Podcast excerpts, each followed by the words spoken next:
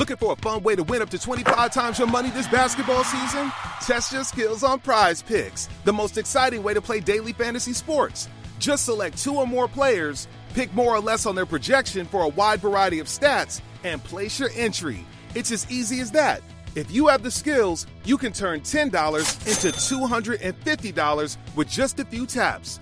Easy gameplay, quick withdrawals, and injury insurance on your picks are what make Prize Picks the number one daily fantasy sports app. Ready to test your skills? Join the Prize Picks community of more than 7 million players who have already signed up. Right now, Prize Picks will match your first deposit up to $100. Just visit prizepicks.com slash get100 and use code GET100. That's code GET100 at prizepicks.com slash get100 for a first deposit matchup to $100. Prize Picks, daily fantasy sports made easy.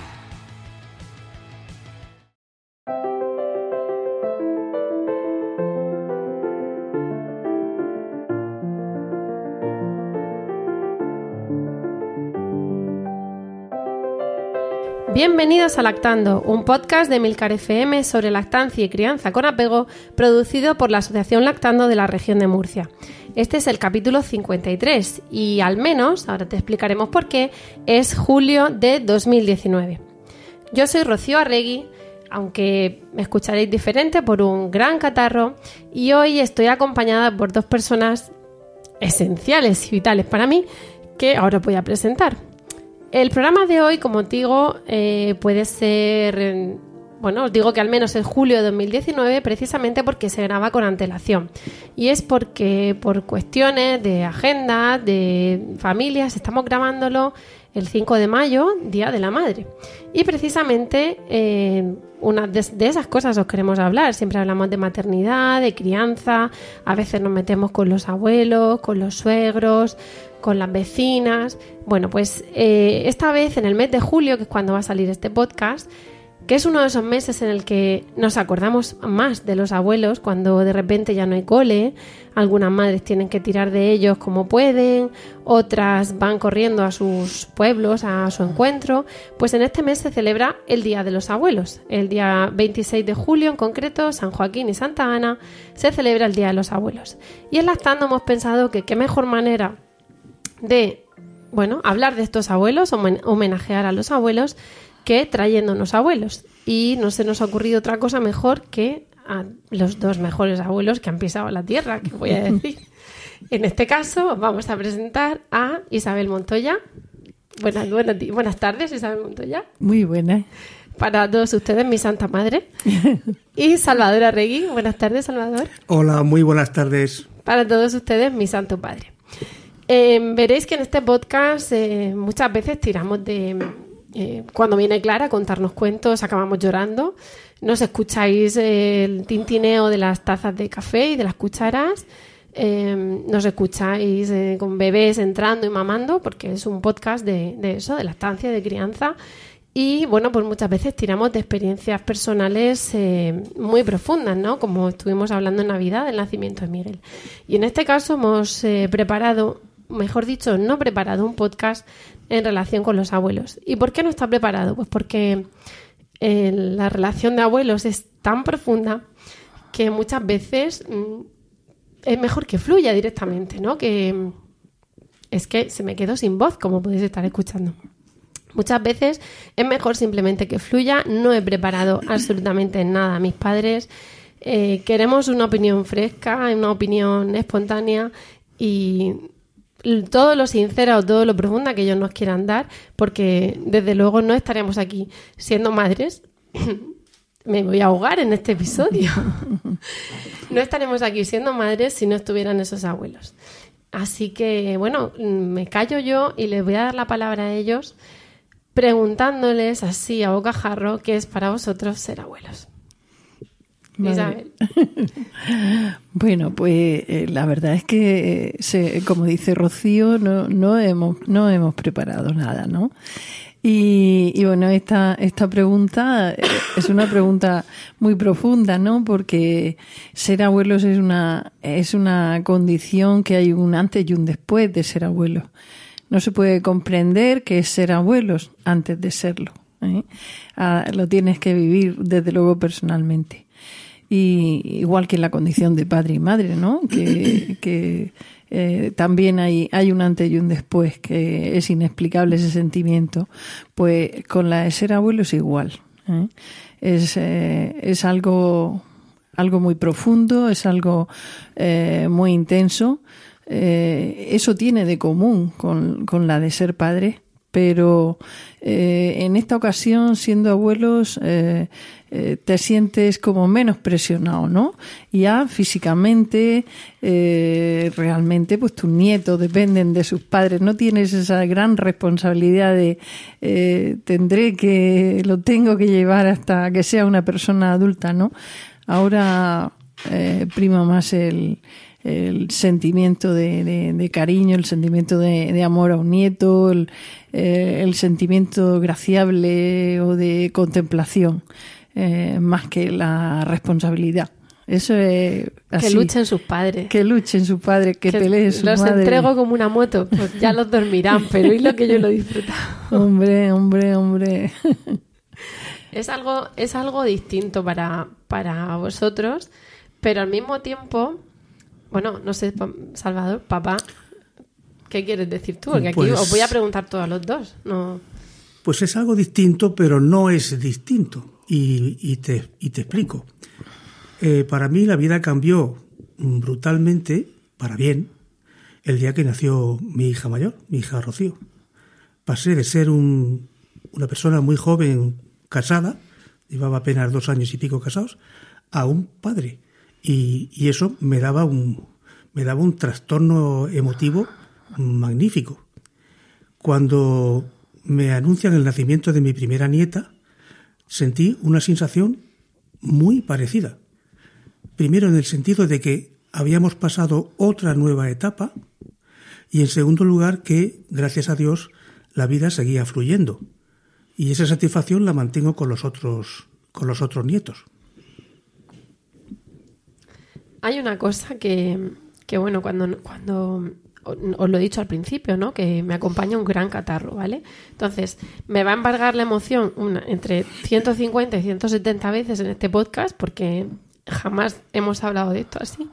Pero además es que oficialmente tengo un gran catarro, ¿vale? Disculpad porque la calidad de audio de este episodio va a ser mm, curiosa. Em, precisamente porque es algo distinto, me dices, me dices tú, mamá, y, pero con una similitud que dice, que dice papá. Em, creo que hay veces que os podéis ver reflejados, y lo digo porque muchas veces en este podcast atacamos para bien a nuestras santas madres y a nuestras santas suegras, o a nuestras santas madres y a nuestras suegras. Dejémoslo en suegras y punto. Que es que son un, un foco de, de, ataque a veces, ¿no? No solo por mí, sino por las compañeras y las madres que vienen a nuestras reuniones, ojo. Entonces, eh, precisamente por eso, a veces em, los padres os convertís en abuelos, pero es como si os convirtieseis en repadres y tuvieseis que, em, que analizar cómo están criando vuestros hijos, que haríais otra cosa, que no haríais eso, que sí lo haríais. Eh, que yo lo hice así contigo y mira lo bien que estás, o, no, o mira cómo, cómo ha salido, qué, disparate, ¿no? Eh, ¿Vosotros en algún momento sentís, em, no sé, que, que, cambiaríais y diríais a vuestros hijos, quita, que ya lo hago yo? Em, ¿Es un momento también de, de, inflexión con vuestros hijos, de descubrir a vuestros hijos como padres? ¿Qué, qué os parece ese cambio de etapa? Bueno, Papá, ahora tú el primero. Bueno, pues mm, siempre que pienso lo que me estás diciendo, siempre lo he pensado muchas veces, me acuerdo en cierta medida de, de mi suegra, que fue una mujer ejemplar y que, por así decir, nunca, nunca se metió ni en mi vida, ni en mi vida con su hija, ni en la educación de, de sus nietos. Y en ese sentido, a mí me gusta podré valorar si alguna cosa de la forma de educar de mis hijos a mis nietos me parece bien o mal, pero creo que debemos ser muy, eh, muy arbitrales, muy apartados de cualquier decisión de ellos y simplemente acompañarles, para no, entrometernos. Luego siempre podemos guiñarle un ojo a un nieto o incluso en el tiempo que tengamos más de cercanía con ellos, pues a lo mejor darle algún, algún helado supletorio, pero nada más. Tenemos que decir, como nota a pie de podcast, que de momento mis padres los tres nietos que tienen son mis tres hijos, con lo cual cualquier mm, comentario positivo o negativo, directo o indirecto de este podcast es, hacia mí, ¿vale? O sea que aquí, para que entendáis el contexto. ¿Y tu mamá? Pues eh, la verdad es que sí, en, en alguna ocasión eh, pasado el tiempo, tú eh, tienes la tentación de sentir que estás criando a tus hijos cuando no, cuando no, cuando no es así, ¿no? Y, luchas entre la nostalgia y, y, realmente la, la, la, obligación, ¿no? Eh, bueno, pues las cosas cambian y cambian eh, cambia sobre todo y, actualmente sobre todo lo que ha cambiado la información, eh, la velocidad con la que se transmite el conocimiento, eh, un antes y un después de, Internet, ¿no? Y, entonces, pues muchas veces harías o dirías o aconsejarías otras cosas, pero bueno, ves que no y también hay que dejar abierto el camino a los cambios en, en, la manera de criar o en la manera de educar, siempre eh, basándose en que lo que guía a los padres es el cariño y, realmente la dedicación y, la entrega a sus hijos. Eh, con esas dos premisas yo creo que es difícil equivocarse. Y además en la vida, hagamos lo que hagamos, al final, pues no todo será proporcional a, nuestro esfuerzo, ni, ni, para bien ni para mal. A veces meteremos la pata y luego saldrá un resultado estupendo. ¿eh? Nos puede haber pasado a nosotros como padres, ¿no? Mm, de todas formas, yo recuerdo un refrán castellano que decía que la educación de los hijos empieza en la cuna de los padres. Y eso me, me sirve a mí para ver que los estilos de educación de los nietos por parte de mis hijos, o de mi hija en este caso, pues en alguna cosa a lo mejor difiere de lo que yo pensara. Pero estoy realmente satisfecho de que el modelo de valores, de estilo de vida y de estilo de familia que hemos vivido nosotros, pues yo lo veo repetido muchísimo en el caso de la familia de mi yerno y de mi hija. Con lo cual, bien, son a la hora de la estrategia, a la hora de aplicarla puede ser diferente, pero el modelo de familia o el modelo de valores sigue estando ahí. Y hay una cosa que, desde aquí, desde el directo, se ve cuando mi madre dice, bueno, pues ya los dejas y con los ojos está diciendo ya los dejas que se equivoquen ellos, ¿no? Un poco. Pero no lo ha querido decir. Entonces, eh, vamos, a, vamos a pinchar por ahí porque hemos visto que hay, hay, hay tela que cortar. Hay un punto que por eso digo que, os traemos a veces un poco eh, como encerrona, ¿no? Yo, en otro momento lo, que pienso es que eso, vamos a salir a nado aquí, al menos yo llorando, pero, pero en parte es una encerrona, ¿no? Porque ya os he dicho que esto no lo hemos preparado con ellos y lo mismo se encuentran con que tienen que abrir aquí un poco su, su corazón. Y, y les, damos, les daremos las gracias, bueno, esto, este capítulo lo guardaré yo con buen empaño y, y les daremos las gracias. Estás tardando mucho sin llorar. Me estoy portando súper bien, pero es que además no respiro nada por la nariz y se me corta la voz por, el, por la difonía. Em, entonces se me hace doble complicado no llorar, no, no puedo hiperventilar. Em, precisamente por, por el tema de los abuelos, hay un punto en el que decíamos nosotros en algunos podcasts, vamos a ver, nuestras madres, y cuando decimos madres, decimos madres y padres, eh, lo hicieron con nosotros lo mejor que sabían, lo mejor que podían, o como mm, se hacía en ese momento. Pero tenéis que entender que nuestras madres, si ellas pudieran, empujarían por nosotras. Y supongo que a nosotras nos pasará igual. O cojo aire o me ahogo, lo siento. me está costando un montón hablar. Entonces, em, ahí por lo que tú dices de cuando el tráfico te sube la presión, nada mejor que una buena canción. Cuando las noticias ocupen tu atención, enfócate en lo que te alegra el corazón. Y cuando te sientas mal, un buen médico te ayuda a sanar. Sabemos que mantener tu salud es tu prioridad, también es la nuestra en Kaiser Permanente, donde trabajamos juntos para cuidar de todo lo que tú eres. Kaiser Permanente, para todo lo que tú eres. Kaiser Foundation Health Plan of the Mid-Atlantic Stay Inc., 2101 East Jefferson Street, Rockville, Maryland 20852. ¿Te preocupas por tu familia? Entonces, ¿por qué darles solo huevos ordinarios cuando pueden disfrutar de lo mejor? Eggland's Best, los únicos huevos con ese delicioso sabor fresco de granja, además de la mejor nutrición, como 6 veces más vitamina D, 10 veces más vitamina E y 25% menos de grasa saturada que los huevos regulares, además de muchos otros nutrientes importantes. Así que, dales los mejores huevos. Eggland's Best. Mejor sabor, mejor nutrición, mejores huevos.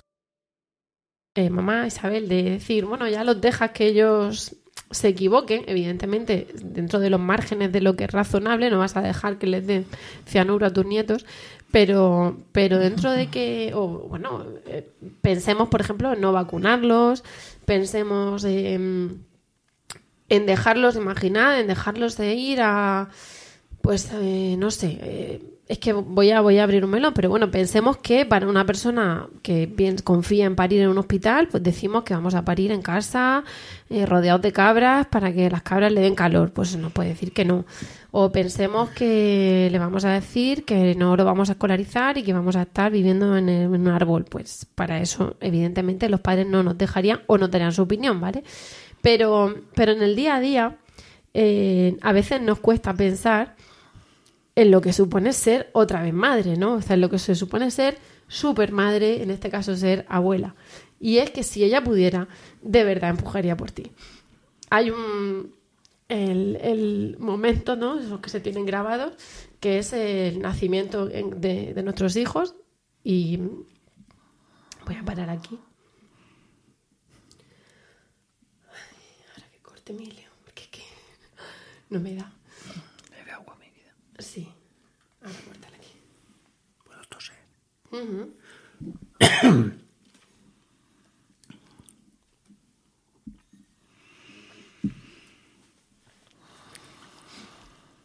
Una de las cosas en las que, en las que pienso a veces es precisamente el nacimiento de mis hijos.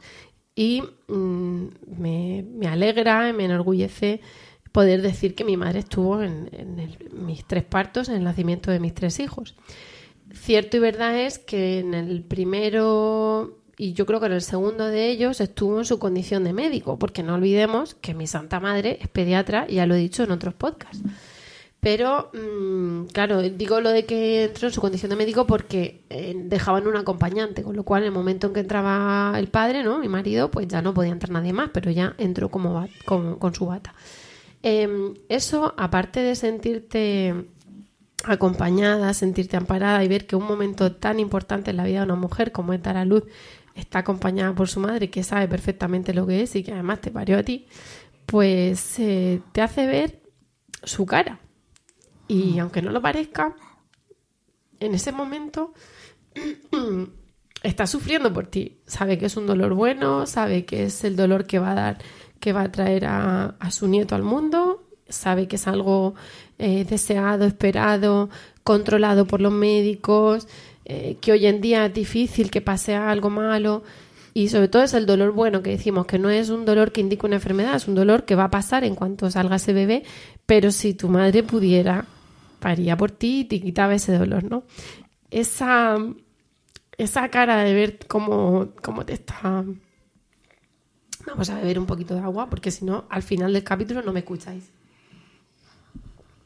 Esa cara de ver cómo, cómo te está apoyando, cómo te está dando ánimos, cómo no puede hacer nada porque el parto va a seguir su ritmo, pero en un momento dado simplemente está, su, presencia, mm, su aparente serenidad, mm, eso se vive de manera mm, es, algo brutal, ¿no? Entre, entre padres y abuelos.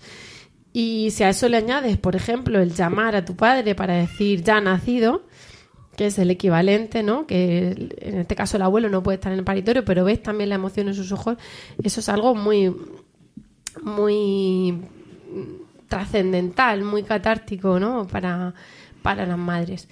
Y precisamente pues quería comentar con vosotros en, en esos momentos qué es lo que puede sentir mm, un abuelo, porque luego tenemos a abuelos mm, explotados, los pobres, por necesidad de los padres o por lo que sea, ¿no? Que están, digamos, vapuleados con las idas y venidas a por los nietos. Pero yo os pregunto por ese momento de, de ser abuelos. Bueno, eh, yo como dices he estado en he tenido la suerte esa de estar en los, en los partos de mis tres nietos y, y bueno, y sobre todo en la primer, el primer parto que, que fue como más, más difícil, siempre ocurre con el primer parto, ¿no?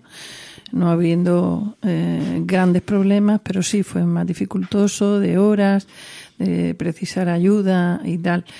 Y bueno, pues eh, tienes ahí la, la, la gran inquietud y a pesar de que como médico pues yo sabía que estábamos en un centro eh, de nivel, que, que todo estaba controlado de- dentro de lo posible y tal, pues tienes la incertidumbre de, de bueno, que como toda madre, como toda abuela, eh, ojalá todo vaya bien, ahí hasta que no le ves la carilla al, al, al recién nacido no, no te quedas tranquilo. Y sobre todo también ves que tu hija, que tu hija está bien, ¿no? Porque hay en ese momento eh, sí que existe un, un hilo de ese ADN mitocondrial que, que es imposible eh, trasladar si no es de, de madre a hija. ¿eh? Te, te pones tú completamente en su lugar, ¿no? Y en esa alegría inmensa de cuando, cuando ves a tu a tu nieto, que, que eso es, eh, es algo es algo inenarrable, ¿no? Y, y, bueno, pues estás deseando decírselo a los demás y decirles que, que ya hay otra criatura aquí preciosa en el mundo. A mí me recuerda los primeros, el primer nieto y después los siguientes, que la sensación que tenía era una sensación de enorme ilusión, eh, enorme expectación y deseando que se produjera. Y luego cuando se produce, pues feliz, muy feliz, dando gracias a Dios y denotando en la cara, al parecer, la, la enorme felicidad que tenía dentro. Con lo cual es, es la frase que te comentan, ya estás con, con, la baba como unos abuelos. Pues sí, sí, estaba babeando, realmente. Y aún sigue. Y me queda, claro que me queda. Lo que pasa es que finjo un poco, pero...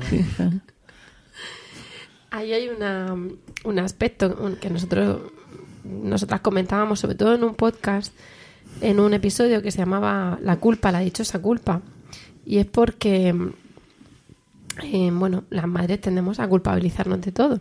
Entonces, evidentemente, lactando, igual que os decimos que no nos vamos a decir que deis vive ni que deis teta, sino que os informéis y que deis lo que os dé la gana, pues eh, el, el, episodio de hoy precisamente no es para decir, dile esto a tu madre, a hacer esto a tu madre, ¿no? Pero sí que muchas veces, igual que tenemos el Día del Padre, el Día de la Madre, el Día de la Familia, pero claro, la gente piensa en la familia de padres, madre y hermanos, ¿no? Pues eh, precisamente el, objetivo de este podcast o de este episodio es muchas veces pararnos a pensar en, en nuestros santos padres, en nuestras santas madres, que seguramente se equivocaron mil veces con nosotros y seguramente se equivocaron o se equivocarán mil veces con nuestros nietos, al igual que hemos hecho haremos nosotros, pero que, que le mueve ese amor, ¿no? Entonces, pues eh, muchas veces es decir, bueno, ¿cuándo, para cuándo un, un, homenaje a los abuelos, a la felicidad de ser abuelo y al, y al nexo eh, del ADN mitocondrial que dice mi madre entre eh, abuelos, padres e hijos. Pero tenemos que abordar también otra faceta de los abuelos y es muchas veces la faceta de la crítica.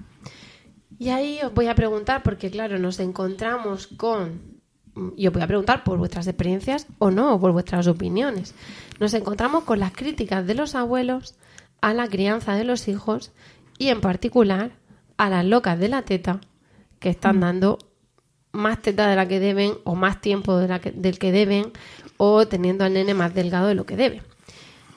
Ya os adelanto que el, hubo un podcast de, con motivo del Día del Padre el año pasado donde unos padres comentaron y atacaron la lactancia porque decían que muchas veces eso hacía tanto vínculo con las madres que ellos se sentían un cero a la izquierda. Entonces, sentidos libres aquí, porque no hay censura, para mm, responder como queráis a, a esa pregunta. ¿Qué es lo que, qué es lo que pensáis vosotros como abuelos? o qué crees que, creéis o que habéis escuchado de amigos vuestros, lo que, como lo queráis enfocar, precisamente en relación a, a la crianza, a la lactancia, a eso, a ese bebé flaquito, dale un biberón, dale una papilla, hasta que tú no tomaste papilla no engordaste, qué haces que no le das.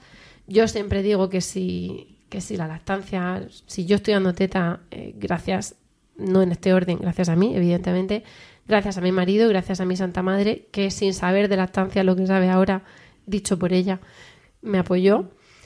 Pero mm, bueno, supongo que ahí estáis, eso, viendo a la nena flaquita o viendo al nene con más dientes de los que debe mamando. Eh, en fin, esto eh, también hay una ruptura, ¿no? Entre vuestro modelo de crianza y el que de repente cogen las de lactando y empiezan a dar teta y a decir que la comida a trozos. Mm, esto como abuelos, ¿cómo lo veis? Bueno, yo, eh, en fin, tengo dos, tengo dos opiniones, como pediatra y, como abuela. no, no, no, no, quiero yo. Eh, bueno, eh, diré la mía personal. Diré la mía personal.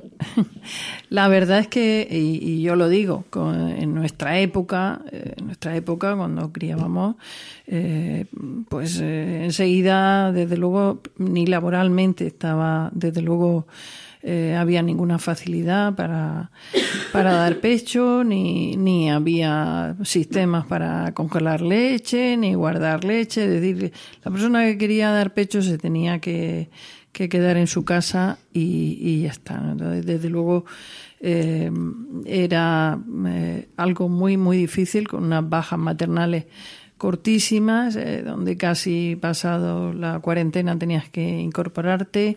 Eh, de manera que era algo oh, casi heroico en una profesional el poder hacer eso.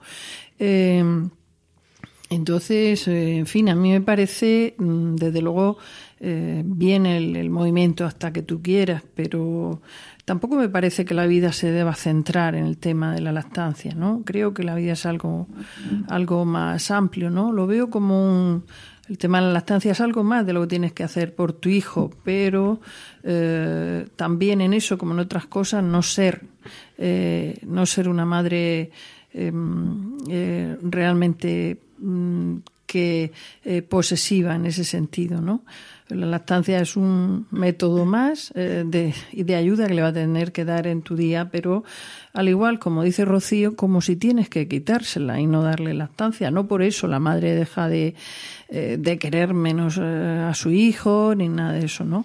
Entonces, yo creo que hay que conciliar para no precisamente introducir el sentimiento de culpa en la madre actual con los medios que tenemos ahora con las circunstancias que tenemos ahora y con lo que necesitan nuestros hijos, pues para continuar esa lactancia, pues hasta que tú quieras, pero también hasta que tú puedas.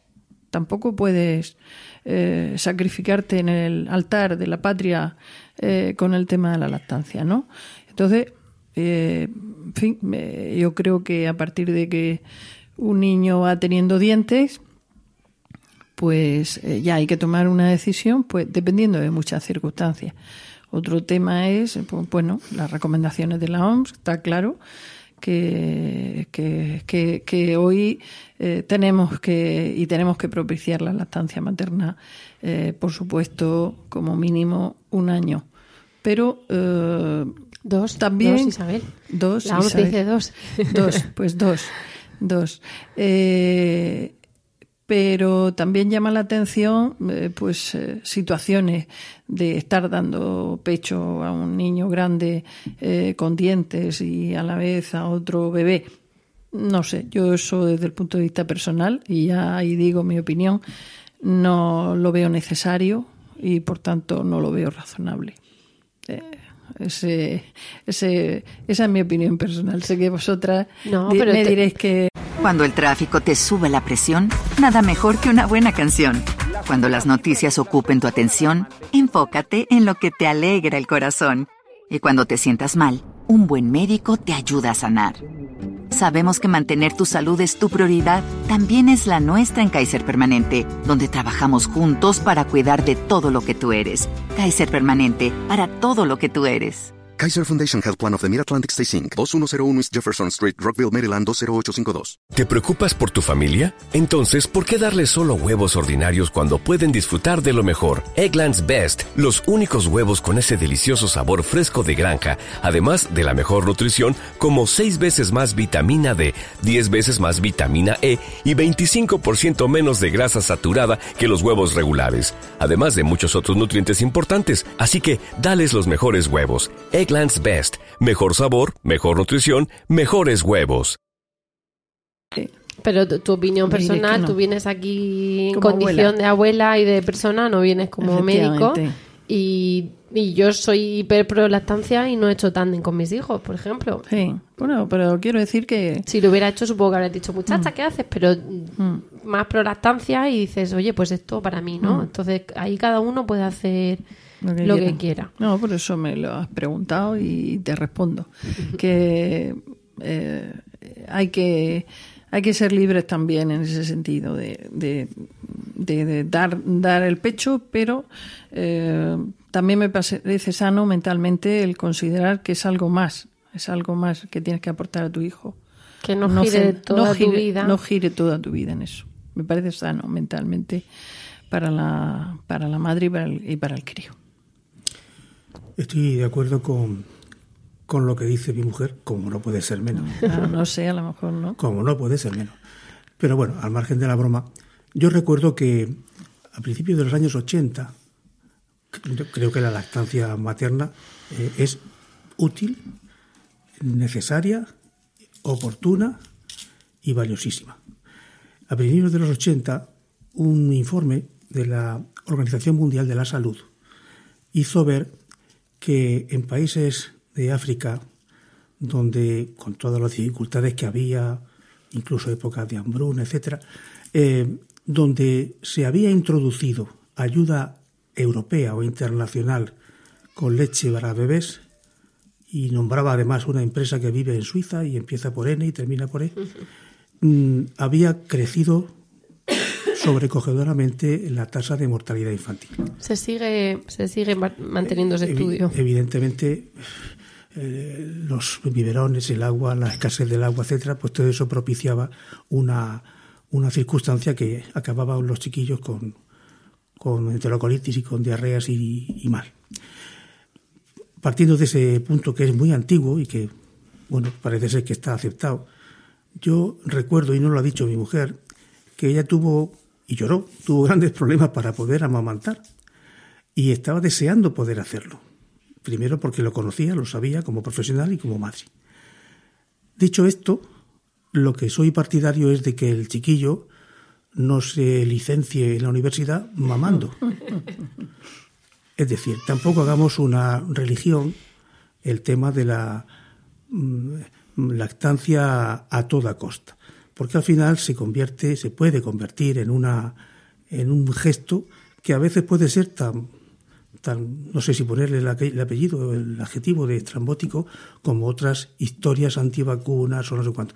El niño tiene que mamar, sí, tiene que tener teta, sí, pero de una manera que no sea ni una religión y que, si es posible, cuando ya esté comiendo su buena carnecita troceada o un lacticinio de esos, pues que no tenga que estar tocando la, la teta de la madre hasta los cinco años o los cuatro. ¿Tú qué pensabas cuando tres. veías a tu nieto con casi cinco años Pues, mamando ¿qué- en su madre? qué te habías pasado? Y Es muy correcto aquí, Y además ¿eh? lo manifesté. No, no, lo, man- lo manifesté, pero bueno, como la teta era tuya, pues eh, bien. Bueno, Emilio ya dijo que habéis pedido a la universidad. Permiso de lactancia, hora de la- universidad. hora de lactancia. Sí, a Emilio lo detectamos el día que cumplió cinco años y le dio la teta a su hermano que estaba en la barriga. Pero bueno, el, el- el último año era una cosa, los últimos dos años era una cosa ya muy muy simbólica, muy muy residual, pero no, no daba sino a- anécdotas, ¿no? Y a comentarios. Por eso por eso traemos aquí, porque hay veces que hay que decir a las lactantes que sé que habéis perdido la cabeza. Luego nosotras diremos que sí o que no, pero pero también mm, lo que no tiene fundamento, aunque nosotros no seamos periodistas ni busquemos el rigor periodístico, es que vengamos aquí a echarnos flores unas a otras. A veces tendrá que venir una persona a decir, yo desde fuera no opino eso. Y es otro punto de vista. Y seguro que las que nos están escuchando se lo han encontrado o se lo van a encontrar. Y se lo han dicho sus madres o sus suegras o, o sus maridos, incluso. Es muy, es muy habitual.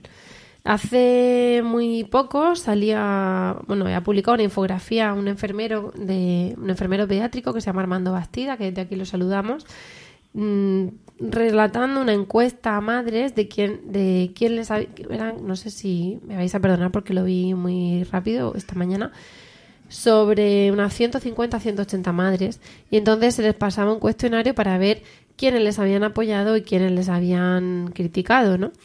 Y, y entonces eh, se veía que los que más apoyaban a los maridos, pues imaginaos, 139 a favor, 11 en contra, ¿no? Por decir un número. Bueno, pues los maridos, entre los que menos estaban las enfermeras y los gines, y en medio había un madres suegras ahí, que había como 30 no apoyando, y entonces 30 era como uno de cada seis, o sea que no era ninguna tontería. Y muchas veces, pues eso mm, se carga la confianza en la madre. Por eso insisto en que he dicho yo que si yo he dado teta gracias a mi Santa Madre, porque si yo en ese momento primeriza con un posparto horroroso, mi marido apoyándome todo lo que sabía, él tan primerizo como yo, mi madre pediatra me dice, nena, esta zagala no sale para adelante sin vive, yo le casco un vive el tamaño de, de, de Cuenca. Pero ahí estuvo apoyando. Hola Miguel, hola corazón. Entonces, ¿qué pasa? Que que claro, pues también nos traemos para eso, para que nos deis vuestra opinión, porque a veces, pues eso, se expresa de otra manera, o se expresa en casa, o uno se lo traga. Y creo, y no sé qué, qué os parece, que muchas veces lo que nosotros hacemos puede parecer una crítica a lo que vosotros no hicisteis. Venga, Miguel se va a enganchar un segundito. Entonces, eh, ese comentario, a lo mejor el hacer las cosas yo distintas a vosotros, no significa que lo que tú hicieras conmigo estaba mal. De hecho, ni siquiera significa que lo que yo estoy haciendo esté bien. Pero significa que somos personas distintas, madres o padres distintos, que estamos criando en otro tiempo, donde, como tú dices, ya solamente por el hecho de haber sacado leches y bolsas de leche y congeladores, ya puedes optar a sacarte leche. Súbete el micro, porfa ya está esa opción. Antes no tenían la opción. Ahora tenemos algunos profesionales que son un desastre, que no tienen ni idea de lactancia, pero cada vez son los menos. Y antes eran los más. Y encima te lo decía el doctor. ¿Y tú cómo ibas a, ir en contra ¿no? del criterio médico? O te daban la hojita de las tres horas, de los diez, eh, diez minutos en cada pecho. Mm, para mi gusto, lo raro es que antes hubiera lactancias que se salvaban salvo, como tú dices, la que se quedaba en casa y además no hablaba con nadie, porque mm. como hablase con alguien, acababa con el ¿no? Sí, sí. Y además es que la madre la madre lactando cuando tenía un problema eh, eh, de quién era. Eh, yo recuerdo en el centro de salud yo estaba abajo y veía los problemas del recién nacido pero cuando la madre tenía un problema yo digo está en la escalera porque no puede subir al primer piso porque el, el médico de familia em, no estaba preparado en ese tema de lactancia como para darle respuesta de todos los problemas, de las primeras mastitis, de las obstrucciones, eh, de tal. Y entonces eh, esa madre eh, se quedaba se quedaba sin solución entre entre el, el, piso del pediatra y el piso del, del, médico de familia. Pasa todavía, ¿no? Que están en tierra de nadie. Están en tierra de nadie. Que el gine ya dice que no, el, Efectivamente. El, pediatra que él, ve al niño, mm. pero todo Efectivamente, dice, yo, yo veo al niño, yo... yo, en fin, el tema del envase ya no sé, ¿no? Eh, a veces, ¿no? Entonces, realmente eh, sigue siendo una uh, asignatura, una asignatura pendiente de importante eh, que ya se han dado muchos pasos en hospitales, se han dado pasos para realmente que sean eh, hospitales donde se potencia la lactancia materna y se ha hecho aquí en nuestra región, eh, de manera que ya no, no se ofrecen los biberones que se daban a los niños, no se ofrece una serie de, de cosas que se daba a la madre ya que de entrada le estaba indicando que lo mejor que podía hacer era darle, darle un vive o, cosas relacionadas con, con la industria y, se han dado pasos, pasos importantes. pero de todas maneras, realmente el paso más importante tiene que ser la cercanía y la formación de los profesionales que están en ese momento. Eh, que están en ese momento y eso que eh, conduzca a un cambio en la mentalidad, en la mentalidad social, para que, como dice Rocío, esa abuela o esa mm, vecina de entrada ya no te mm, te esté introduciendo la, la duda de que, de que no lo está haciendo eh, bien. Realmente las hipolactasias son muy escasas y tú de entrada lo estás haciendo muy bien. Eh, lo que pasa que pues, eh, pues hace falta apoyo para conseguirlo. Y ya, está. La hipolactasia para es la falta de capacidad de, dar, de, tener leche, ¿no? que, leche. que, también es hipogalactia hmm. y es muy infrecuente. ¿verdad? Que es una cosa muy... Digo, para que las que nos enganchen. Es muy infrecuente el que, el que la madre tenga eh, falta de leche. igual que no nos planteamos y un día nos va a funcionar el hígado, lo normal es que cuando tengan que funcionar los pechos, funcionen. Pero a veces pues falla el hígado y fallan los, fallan los pechos, pero es muy raro. Por eso ahí os preguntaba, ¿no? Porque muchas veces las madres y los padres, pero sobre todo las madres, nos han dado los consejos, ¿no? Al nacer y póntelo así, mira a ver y, y eso será que tú no tienes mucha leche o que la familia es de poca leche o que tienes el pezón no sé cómo. Y claro, cada uno es hijo de su tiempo y vosotras sois hijas de un momento en el que lo mejor que podíais dar para vuestros hijos era el biberón de fórmula, que además decían, ahora se llama biberón de leche artificial, pero antes le llamaban biberón de fórmula porque era como fórmula magistral, fórmula mágica. Leche maternizada. Pues fíjate, y, además enriquecida con mm. todo. Y, claro, lo mejor para tu bebé en ese momento te convencen de que es eso y que madre no quiere dar lo mejor a su hijo. Entonces, claro, llegáis ahora vosotras que habéis perdido la, la, tribu de la calle, de sacarse la teta en la calle, incluso de tener hermanos de leche que son hijos de vecinas y cosas así y tenéis que ser abuelas.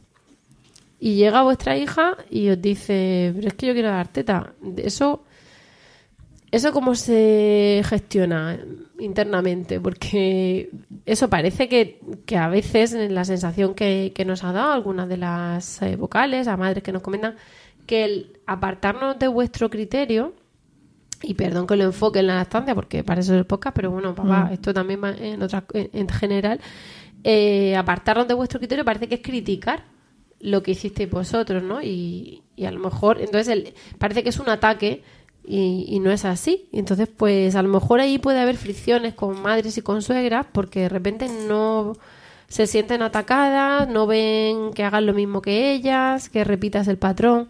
¿Eso cómo se gestiona? Hombre, yo no creo que se deba vivir así. Puede ser que alguien lo viva así como, como un ataque. el tema de la, de la lactancia no debe, no debe ser así. Otro tema, otro tema sí sería en otros temas de, crianza o de cuidados, como pueden pasar con el, tema de, vacunas o, o, la educación.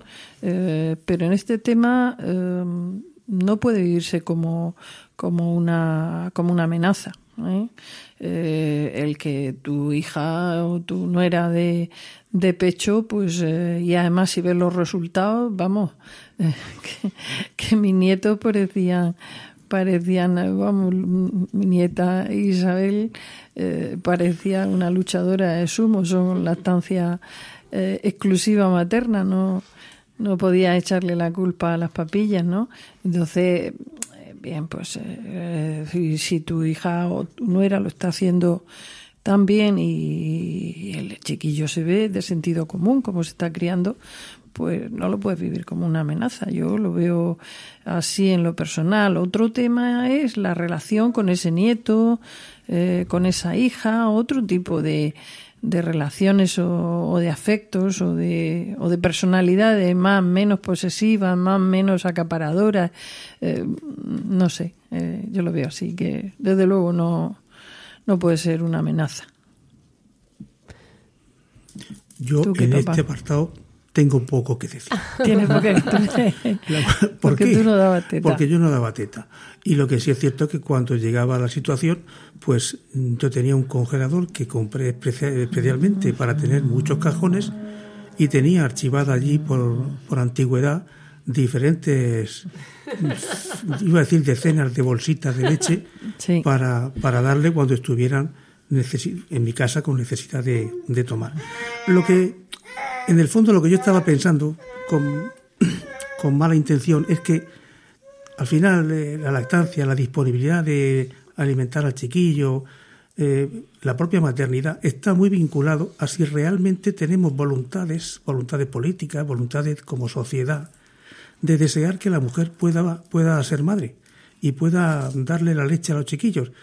Y todo lo que se vaya haciendo en cuanto a la eh, prolongación de los periodos de crianza y de, y de levantar a ese chiquillo desde que nace hasta que puede ir a, la escuela maternal o la que sea, todo, todo lo que se haga en ese sentido, me parece que estaremos en la línea de poder realmente decir que queremos que la mujer sea madre y que críe a los hijos. Lo demás será porque es imposible compaginar vida laboral con vida maternal si no hay esos apoyos. Vaya un melón que acabas de abrir y sin preparar. Pero ahí, ahí a veces lo que pasa es que si la madre da pecho, no me lo puede dejar a dormir. Claro, eso es lo que yo me refería. No puedo dar papillas. Entonces, claro, ahí están los cuidados. ¿Cuándo me lo vas a dejar? Efectivamente. O cuándo va a comer ya papillas para que se quede conmigo. Entonces, claro, mm, quítale, el- quítale la teta que le pueda dar yo. Eso a veces, además, vosotros aquí, yo digo, mi santo padre, mi santa madre, pues eso, os, equivocaréis como padres y como abuelos, igual que yo, pero no os imaginen los disparates que a veces escuchamos. o sea, vosotros sois, para poneros 10 monumentos, el que nos conozca, imaginaros yo que, sí que lo hago. Entonces mm, nos, nos encontramos con que a veces quieren quitar esas tetas porque es que entonces no me lo puedes dejar. Y ahí es donde entra lo que dice mi padre, ¿no? Que, que a veces al- a- acabamos dejando precisamente la teta, pero porque tienen que dejárselo a los abuelos o que, o que irse a trabajar, porque no hay manera de, de criar a ese chiquillo. Y ahora que, que precisamente digo que lo están escuchando en verano, para, para terminar, porque si no me quedaba con vosotros aquí hablando más tiempo, precisamente ahí es donde muchas veces entra la labor de los abuelos, que es los cuidados. Y claro, hay veces que los cuidados son desde las 16 semanas de nacimiento, es decir, cuatro meses menos una semana, porque la madre se tiene que ir a trabajar. O porque eh, de repente pues se ponen los niños malos en la guardia, o porque mm, eh, o por qué no, porque directamente se los dejan a, a los abuelos, no hay, no hay guardería y hay niños malos. O me han llamado, se ha puesto malo, yo estoy trabajando, abuelo vea por él. Mm, Eso, como abuelos, que la opinión que tenéis, eh, lo que habéis hecho con vuestros nietos o lo que hago yo con mis hijos y cuando os he requerido, digamos que eso es personal, lo podéis contar si queréis, no es secreto. Pero si no os pregunto eh, exactamente por cómo lo hemos hecho nosotros, sino por cómo veis la función de los abuelos hoy en día como a efectos, pues eso, tanto desde el momento de la crisis, de, de sostenedores de las familias a veces con, con sus pensiones, que sostienen a los hijos en paro o a los hijos o a los nietos, como como parte esencial de la sociedad, ¿no? De, de personas que ya no son los ancianitos de pelo blanco y bastón, que al mismo tiempo tienen eh, conocimientos, estudios, experiencia laboral, están incluso en la, en- en la vida laboral y, y sostienen a, a toda la familia. Salvador. Sí.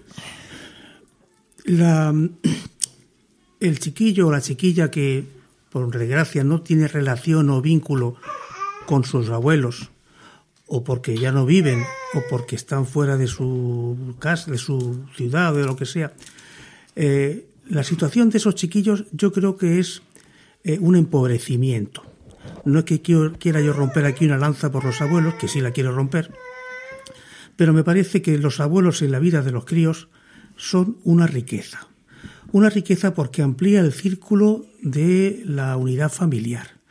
Una riqueza porque genera unas situaciones de afectividad creativa en los abuelos y en los niños importante. Recuerdo a mi abuelo que me decía, si quieres saber, cómprate un viejo. Y efectivamente, el abuelo o la abuela están enseñando cuando están con los nietos cosas que pueden aburrir, que pueden distraer, que pueden enseñar. Y en otro orden de cosas, tengo que decir, y ahora cuando estén ustedes oyendo en verano, la, gran suerte que tuvieron mis hijos, la gran suerte que tuvieron mis hijos fue, en particular, un contacto profundo, profundo, intenso con su abuelo Paco, que era el abuelo.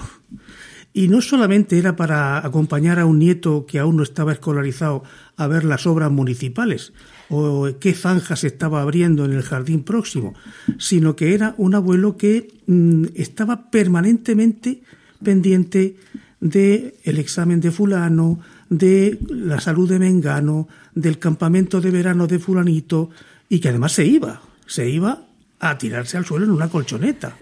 Es decir, mm, yo creo que mm, para los chiquillos la relación, la ampliación del núcleo familiar eh, de los padres y los hermanos con los abuelos eh, es bueno para todos, incluso para la seguridad social, porque entonces gastamos menos pastillas. Efectivamente. Yo cuando en, en, mi centro de salud a veces decía, voy a hacer una cuestación popular para mm, erigir eh, un monumento a, a, las abuelas, sobre todo que, que, tenía yo, porque algunas de ellas eh, llevaban a los niños al colegio, los recogían, eh, les daban de comer, preparaban para todo el mundo, eh, eh, eran realmente superabuelas, ya rayando, rayando en el, en el exceso de, de, de, utilización por parte de, de, los hijos de superpoderes. Sí, con, de, esa, de esas abuelas, ¿no? Y en ese sentido, yo creo que los abuelos tienen que estar siempre para, para ayudar. ¿Eh? pero la responsabilidad, la responsabilidad y el, el, el cuidado eh, tiene que ser de los padres, porque también hay abuelos que están en peores condiciones, ¿no? Y dejarles ahí un nieto que les sobrepasa. Eh, yo a veces he visto gente que ve, la veías con su carrito a las siete y media de la mañana llevando al niño y tal, y yo digo, en fin, me, me, da mucha lástima, pero es que, es que el, abuelo, el abuelo, la abuela esa, la verdad me producía ternura, digo, y esta mujer tiene fuerza, pero bueno, como solo puede el, el, el, el, amor es lo que, lo que más puede a su nieto, ¿no? Entonces yo creo que le, los abuelos tienen que, tienen que estar en, en la vida de los chiquillos, eh, sí o sí, siempre, siempre, pero pero en un segundo término. ¿eh? Primero tienen que, tienen que estar sus padres, desde luego. Ahí tenemos, como, como bien dices, eh, papá, el tema, porque el que te diga, los tienen que estar con sus padres o tienen que hacerse cargo sus padres, tenemos otra vez la, el mismo debate a veces de, de padres que lo hacen por comodidad o por no contratar a alguien, pero padres que dirán que no pueden permitírselo, que si los trabajos, que si los permisos y, y bueno, pues no, nos hace hasta hablando de vosotros, pues volver a, a, reclamar permisos maternales más dignos y más europeos, al menos más, más nórdicos, digamos. Pero bueno, pues eh, veo que el tiempo va pasando, que tenemos que cortar en algún momento. Eh, no sé para nuestros oyentes si esto les sirve para para plantearse cómo van a ser, su, sobre todo para mamás que están eh, en espera ¿no? de tener a su primer hijo, cómo van a ser eh, sus padres y sus suegros como abuelos y cómo va a ser la relación de ellos con, con sus padres y con sus suegros, porque, porque también te redefine de nuevo, también vuelves a ver cuánto me puede querer mi madre si, si quiero yo a este así, cuánto me puede querer mi padre si yo quiero a este así. Entonces, eh, como un nacimiento da la vuelta a toda la familia, como un calcetín, y nos convierte en madres y padres, pero también los convierte a ellos en abuelas y abuelos, pues eso hace que muchas veces se remuevan cimientos muy profundos, pero, pero que casi todas las veces sea un, terremoto para bien.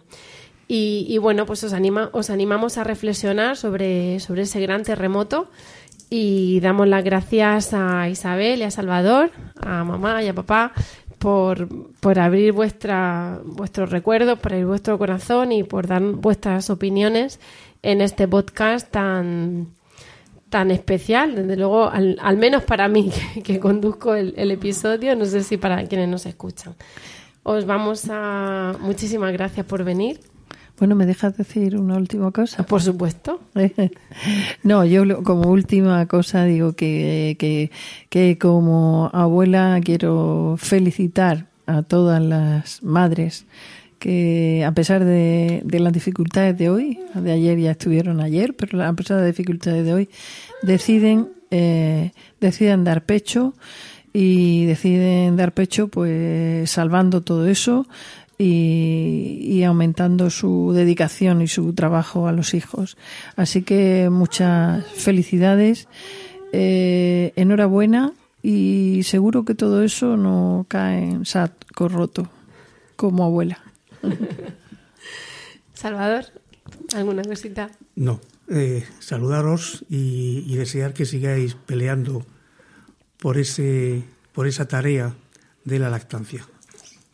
Pues muchas gracias por, por, vuestra, por vuestro toque final, vuestra guinda como padres y como abuelos y, y gracias por, por venir aquí, de verdad que no estará expresado en este podcast nuestro agradecimiento. Con todo esto ya hemos llegado al final de nuestro podcast de hoy. Bueno, de hoy que nos escucharéis en julio. Nos vamos a despedir, Miguel, mis padres y yo, por lo que estáis escuchando. Y os damos las gracias a todos y a todas por el tiempo que habéis dedicado a escucharnos. Esperamos de corazón que os haya resultado entretenido y de utilidad. Esperamos vuestros comentarios en nuestra red, ¿vale? En lactando.org, nuestra página web, o en Emilcar FM eh, perdón, emilcar.fm barra lactando. Y ya sabéis que podéis escucharnos eh, también en iTunes y en iVoox. Por nuestra parte, después de este verano hacemos la clásica pausa. Esta vez no, no haremos pausa tan larga porque no, Miguel ya nació, no van a hacer otra vez y nos vamos a ver después de vacaciones. Tendremos la Semana Mundial de la Estancia Materna y tendremos actos que os publicitaremos en la web y en las redes sociales y que podréis consultar. Os animamos a que entréis, a que comentéis, a que nos sugiráis temas, a que exploréis un poquito nuestra web y nuestro podcast. Y, bueno, sois todos los comentarios son bienvenidos. Eh, nos despedimos, ahora sí, hasta el próximo programa y os vamos a desear un feliz verano y, como siempre, mucho amor y, mucha, teta.